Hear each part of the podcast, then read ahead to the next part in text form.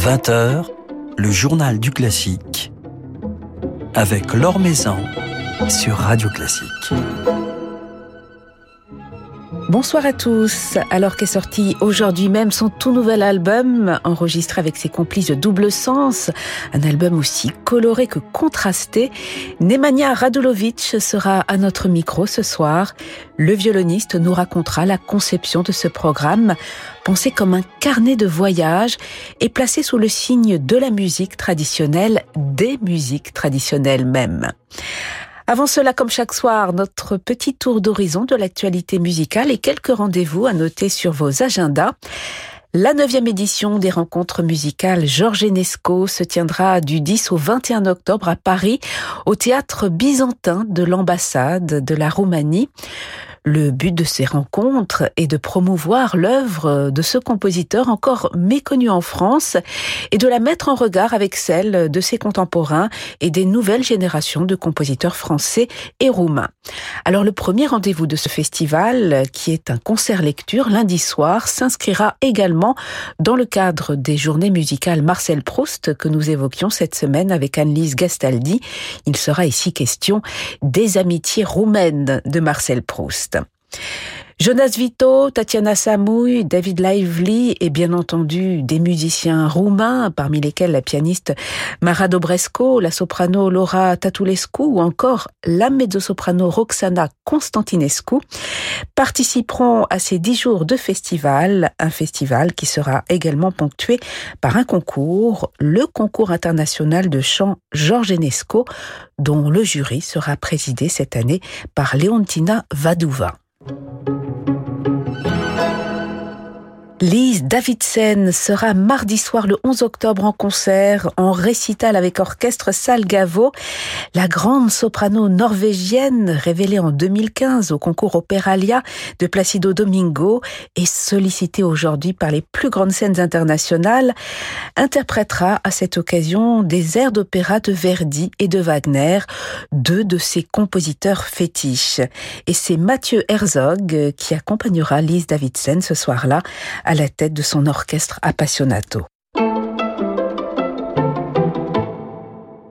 Autre merveilleuse chanteuse, mais plus portée vers les aigus, vers les registres coloratours, la soprano Jodie DeVos. Elle sera vendredi prochain le 14 octobre à Compiègne et dimanche 16 au Théâtre des Champs-Élysées, où elle chantera Rameau dans l'opéra Zoroastre, aux côtés de Véronique Jans, Reinhard van Mechelen, Tassis Christoyanis ou encore Mathias Vidal, avec Alexis Kosenko et son ensemble Les Ambassadeurs.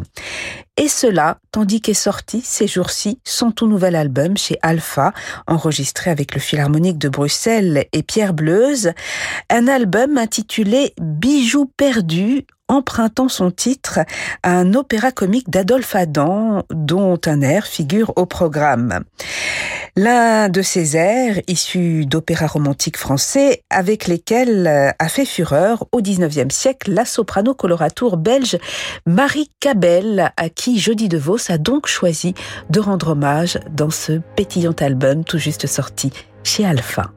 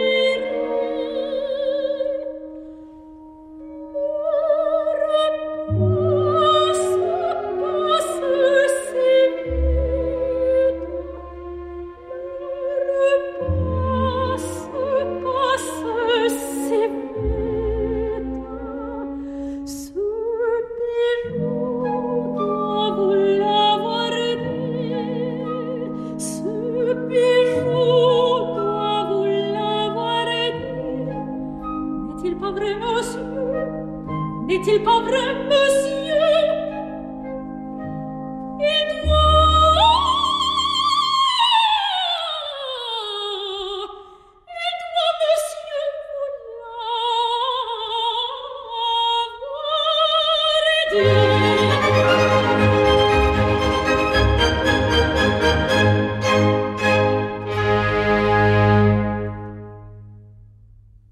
Un air de l'opéra Le bijou perdu d'Adolphe Adam, chanté par Jody de Vos, avec l'Orchestre Philharmonique de Bruxelles et Pierre Bleuze, un extrait de ce bel album intitulé Bijou perdu, justement, sorti chez Alpha, incluant également des airs de Meyerbeer, Alévi, Aubert ou encore Thomas.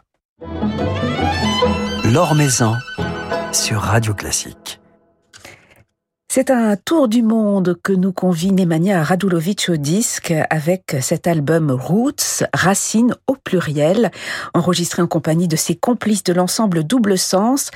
Un superbe programme conçu donc comme un voyage et une plongée dans le monde de la musique traditionnelle, des musiques traditionnelles. Je voulais tisser à nouveau des liens entre les pays et abolir à nouveau les frontières en utilisant les musiques du monde qui sont à la base de la musique classique écrit le violoniste dans la préface de cet album. Nemanja Radulovic, qui est justement avec nous ce soir. Bonsoir Nemanja. Alors ce besoin d'abolir les frontières, il est né, et vous le racontez dans, la préface très personnelle qui accompagne cet enregistrement, il est né pendant le, confinement alors que justement la peur de l'autre, la peur des contaminations avait renforcé les frontières, on avait même créé là où il n'y en avait plus. Mmh. Ce confinement et ses conséquences, il a renforcé quelque part au contraire chez vous un besoin d'ouverture, enfin qui était déjà là. Oui, en fait, euh, le tout début de, confinement, il est tombé juste après une tournée que j'avais fait euh, avec beaucoup de public, beaucoup avec tout un orchestre, donc forcément un échange avec les musiciens, et on se retrouve euh, du jour au lendemain enfermé à la maison. Du coup, mon rapport à l'instrument pendant un mois, peut-être plus, j'arrivais pas forcément à jouer. Euh, mais par contre, j'ai écouté énormément de, de musique. Et puis la musique euh, qui m'a fait vraiment, vraiment du bien et qui me rendait, euh, renvoyé à la vie, c'était la musique traditionnelle et la musique de Mozart. C'était celle qui, qui était pour moi les, les plus honnête, disons, euh, en émotion à ce moment-là. Et j'avais besoin de, de ça, de me retrouver avec, euh, de pouvoir voyager à travers la musique euh, dans des pays où, où d'habitude je voyage. Et puis, en ce moment-là, c'était pas possible. Oui, puisque vous avez écouté des musiques traditionnelles de différentes cultures, justement. C'est ça. Ça. Alors ce programme euh, qui associe toutes ces cultures, il a d'autant plus de sens en ce moment, d'autant plus de résonance qu'une guerre se tient à, quelques pas de, mm. chez nous entre deux peuples qu'on croyait frères, qu'on mm. croyait cousins.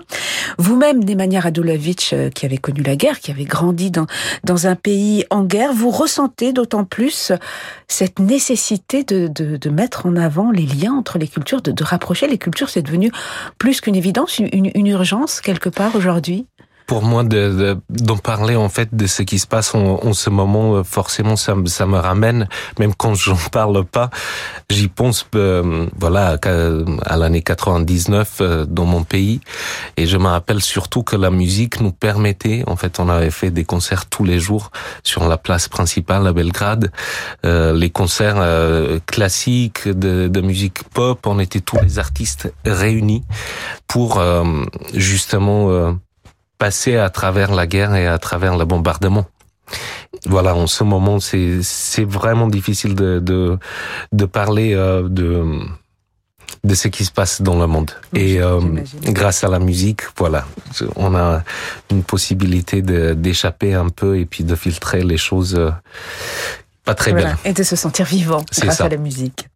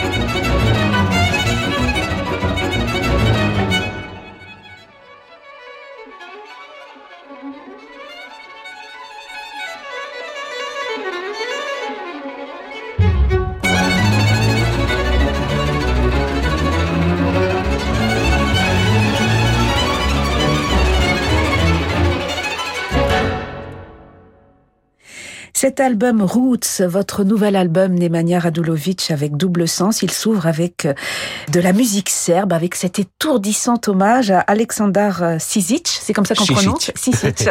oui. C'est une légende du violon serbe? Oui, alors en fait je voulais vraiment lui rendre hommage parce que euh, dans mon pays il est évidemment très très connu, il est plus de ce monde, mais il a il a fait vraiment une évolution avec la technique, avec euh, une sincérité dans, dans son style de jeu. Voilà, j'aime bien dire euh, que c'est le Paganini de, de musique traditionnelle de notre époque. Et euh, on a choisi quelques de ses œuvres pour euh, faire une sorte de medley euh, spécial avec Alexander Sedlar qui a arrangé et qui a recomposé tout l'accompagnement. voilà, c'est c'est quelqu'un que j'aime beaucoup et d'où cet hommage. Et il avait l'habitude, comme vous le faites ici, de faire siffler son, son violon. On a l'impression que vous sifflez à travers oui, le violon. Oui, et puis il avait des choses de travail technique, par exemple, parce qu'il jouait tellement rapidement que, par exemple, il mettait des poids sur le bras droit et il ah. travaillait avec des poids pour quand il l'enlevait, ça allait encore plus vite que, que d'habitude. Donc il avait des, des choses, voilà, inimaginables. Voilà. Alors justement, cet album, Nemanja Radulovic, il vous invite à relever bien des défis puisque chaque pièce appartient à une culture euh, différente et elle correspond à, des modes de jeu, à des sonorités, voire même à des instruments différents. Vous avez dû euh, vous adapter, chercher pour chaque pièce des façons de jouer, des, couleurs particulières. Oui, oui, oui. Ben, c'était ça en fait le, défi. Et puis euh, pour moi, c'était très créatif de, travailler avec Alexandre depuis le début avec le choix des pièces et par la suite aussi à, chercher les, euh, les arrangements, les différentes couleurs. Et on a passé euh, beaucoup de temps euh, chez lui dans son studio à Belgrade, surtout travailler la nuit quand il y avait plus du tout de bruit ni, ni rien, justement pour chercher les, les petits détails qui font la différence entre chaque pays. Et voilà. Quel type de détails, par exemple, qu'est-ce qui change d'une culture à l'autre dans la façon de, de, jouer le violon? On vous a entendu faire siffler votre violon dans, dans cette musique serbe, mais dans d'autres traditions, les, les tempi, les glissandi, les, les façons d'attaquer. les tempi, euh, les glissandi, mais euh, aussi euh, pas mal avec le bras droit qui fait finalement beaucoup de couleurs. Par exemple, pour l'Inde, j'ai réaccordé complètement mon violon qui est du coup pas accordé comme le, violon classique, pour avoir justement de, de, me rapprocher de la voix, pas forcément le violon euh, hindou, mais plutôt la voix de là-bas. Et euh, voilà des choses comme ça, ou pour le Japon, d'utiliser euh, certaines techniques pour se rapprocher au maximum des instruments euh, traditionnels euh, japonais. Et voilà.